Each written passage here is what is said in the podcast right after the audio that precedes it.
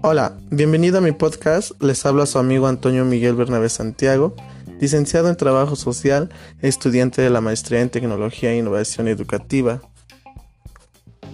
Hoy hablaremos de un tema muy importante sobre eh, el ambiente virtual de aprendizaje, que es un ABA. Por definición, un ambiente virtual de aprendizaje por las siglas AVIA es un sistema o un software que proporciona el desarrollo y distribución de diversos contenidos para cursos online o asignaturas semipresenciales para estudiantes en general. Entonces, efectivamente, un ABA es un ambiente virtual diseñado para ayudar a profesores y tutores a gestionar materiales de estudio tanto complementarios como para cursos que exclusivamente se desarrollan en Internet. Su objetivo principal es crear un verdadero aula en Internet, trayendo a la pantalla del alumno una experiencia de aprendizaje donde es posible realizar actividades programadas, intercambiar ideas, tener acceso a diversos materiales de las disciplinas estudiadas, acompañar su progreso en el curso. Lo mejor, todo desde la comodidad de su hogar. ¿Cuáles son sus principales características? A continuación, te contaré cuatro principales características de esta modalidad de estudio. 2. Flexibilidad de horarios.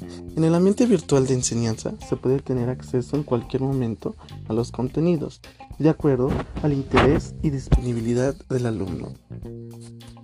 3. Evaluaciones virtuales. Lo más común en los cursos online es la realización de pruebas de forma virtual o sea, dentro del ambiente virtual de aprendizaje. Los profesores normalmente definen un periodo para la realización de pruebas que pueden ser de horas o días y los alumnos responden a través del propio sistema.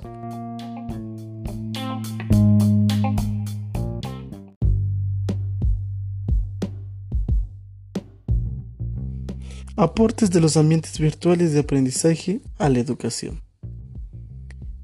El uso de ambientes virtuales de aprendizaje favorece la inclusión digital de alumnos y profesores, además de estimular la enseñanza semipresencial, haciendo las clases más dinámicas.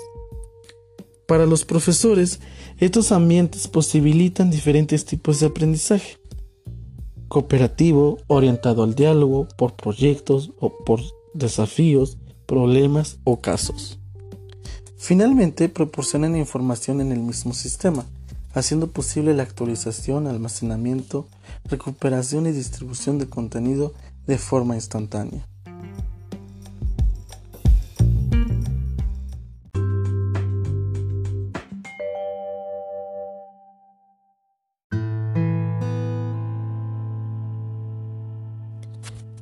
Hemos llegado al final del programa. Muchas gracias por sintonizarnos.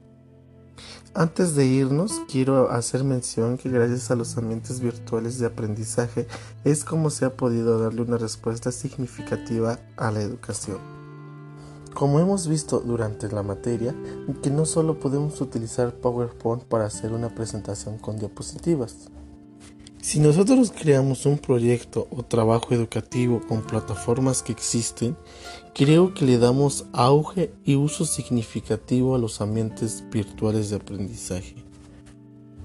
Pues gracias por acompañarnos y nos vemos pronto.